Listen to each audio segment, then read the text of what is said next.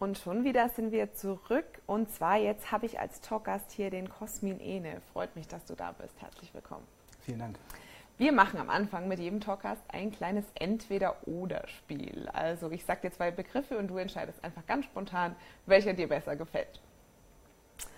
Du bist, tja, jetzt hab, bin ich so gut vorbereitet und habe die Begriffe heute nicht da. Doch.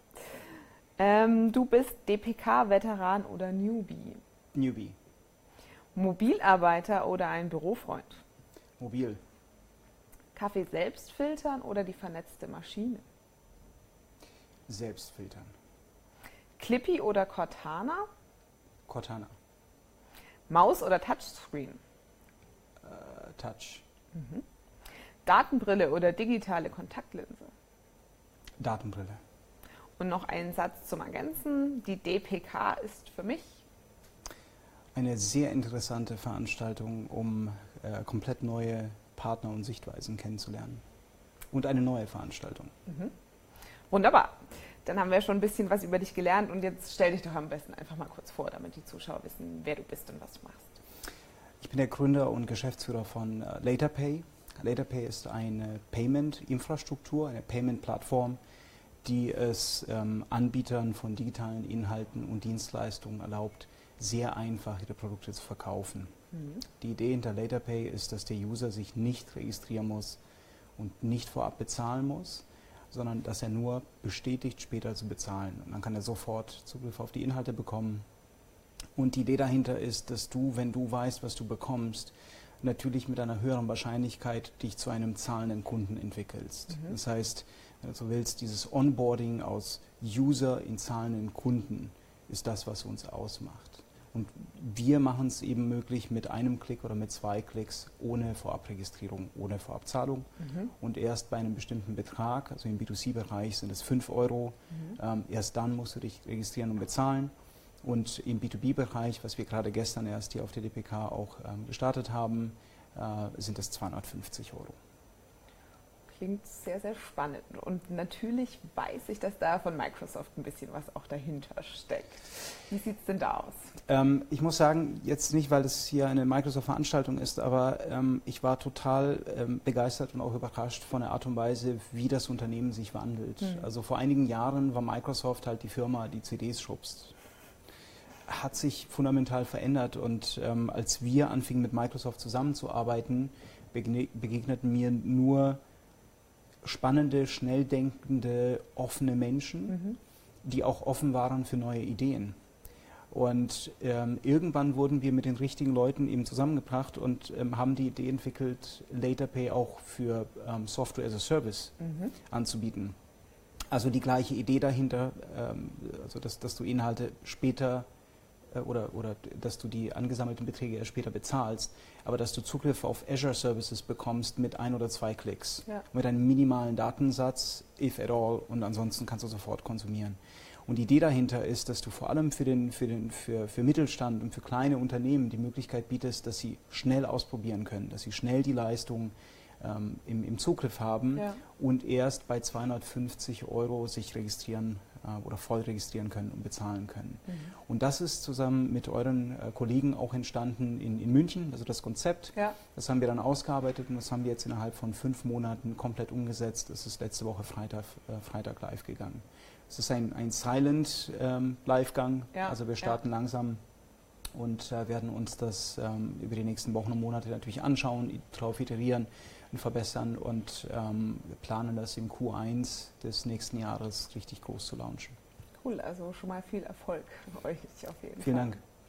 Ähm, du hast jetzt auch schon gesagt, äh, kleine mittelständische Unternehmen. Ähm, wir sind ja gerade in der ganzen digitalen Transformation. Hast du vielleicht Tipps für Unternehmen, die noch nicht ganz so weit sind, die gerade noch einsteigen in diese ganze Digitalisierung? Was wären da Tipps? Also das Wertvollste, was ich mitteilen kann, ist letztendlich, dass die, dass die Kunden unbedingt mehr Freude zum Ausprobieren mitbringen müssen. Also niemand hat jetzt das Catch-all, das perfekte Geschäftsmodell ja. gefunden. Ja. Das heißt, man muss jetzt ganz viel ausprobieren, ganz viel testen, ganz viel lernen. Ähm, denn das, was jetzt die alte Welt von der neuen Welt unterscheidet, ist, dass du jetzt mittlerweile nicht mehr ein Produkt verkaufst, sondern eine Dienstleistung. Mhm. Du verkaufst, wenn du so willst, auch Intellectual Property. Und das Spannende ist aber, dass du über die Cloud eben eine Standleitung zum Kunden aufbaust und dadurch die Möglichkeit hast, viel gezielter auf den Kunden einzugehen und dem Kunden Produkte oder Dienstleistungen zu verkaufen. Mhm. Und, und das ist das, was man ausprobieren muss, was man lernen muss. Vor allem, wenn du vorher einfach nur klassisches ähm, sagen wir jetzt Projekt- und Produktgeschäft gemacht hast, braucht es eine Umstellung. Es braucht es vor allem ähm, auch im, im, im, Management, aber auch bei den, bei den Sales-Kollegen, äh, die das am Markt verkaufen. Es ist eine Umstellung. Äh, das heißt, der, der wertvollste Tipp, den ich geben kann, ist, äh, die Angst vor dem Ausprobieren abzulegen, möglichst viel, möglichst schnell auszuprobieren und ähm, vor allem äh, zu lernen, was funktionieren kann und, und eben was nicht. Man muss sich komplett von der alten Produktdenke mhm. ähm, lösen. Ich würde da vielleicht sogar ein, ein Beispiel nennen, was ja. jetzt ganz aktiv ja. ähm, ähm, und ganz, ganz aktuell auch mit uns zu tun hat. Ähm, die Firma Cancom und Acontec. Das ja. sind zwei Partner, mit denen wir momentan äh, zusammenarbeiten oder die mit uns vielmehr zusammenarbeiten. Ähm, Acontec ist ein Reseller. Mhm. Und sie hatten die Idee, eigene Dienstleistungen zu paketieren mit Azure Services und diese über uns zu verkaufen. Okay, ja. ja. Sie verkaufen sie nicht über uns, sondern sie nutzen uns letztendlich, ja. um diese Leistung zu verkaufen. Und ähm, Cancom ist ein Distributor und wir werden derzeit in den Cancom Marketplace eingebaut. Und geplant ist äh, Q1 mhm. als, als Start. Und äh, Cancom bietet dann dem gesamten Markt, ähm, wenn du so willst, Zugriff oder allen Resellern auch in Deutschland Zugriff auf den gesamten CSP-Katalog eben mit der Möglichkeit über Laterpay zu bezahlen. Ja, das ja. heißt, du kannst jetzt auch dann in den digitalen Vollvertrieb einsteigen. Und das sind allein schon so zwei Beispiele, wie du als äh, Unternehmen, das vorher etwas anders gearbeitet hat, auf einmal äh, in der digitalen Welt, wenn du so willst, ja. äh, anders auch agieren kann. Dann hast du ja quasi schon meine nächste Frage vorweggenommen. Ähm, unser Motto hier ist ja Smart World, Design Together. Und ich wollte dich noch fragen, wie wichtig du es eben findest, mit Partnern, Kunden zusammenzuarbeiten. Und ich schätze es sehr wichtig. Das war ja jetzt auch dieses Beispiel. Das setzt einfach voraus, dass der Kunde versteht, dass er sich ändern muss. Ja. Und der Kunde ist in dem Fall eben ein Partner, ähm, Distributor, die ganzen ISV. Ja dass sie sich verändern müssen und dass sie anfangen müssen, auch die richtigen Fragen zu stellen. Und damit öffnen sie sich automatisch. Und, und dieses Öffnen führt dazu, dass du mit ihnen äh, konkret Painpoints findest und adressieren kannst. Mhm. Es geht also immer mit dem Dialog los. Und das, das Vernetzte führt letztendlich, also das, das zwischenmenschliche Vernetzen führt letztendlich dazu, dass der eine sagt, was er für ein Problem hat, der andere eine Lösung dafür anbietet ja. und man das dann mit Microsoft versucht, ähm, gemeinsam umzusetzen.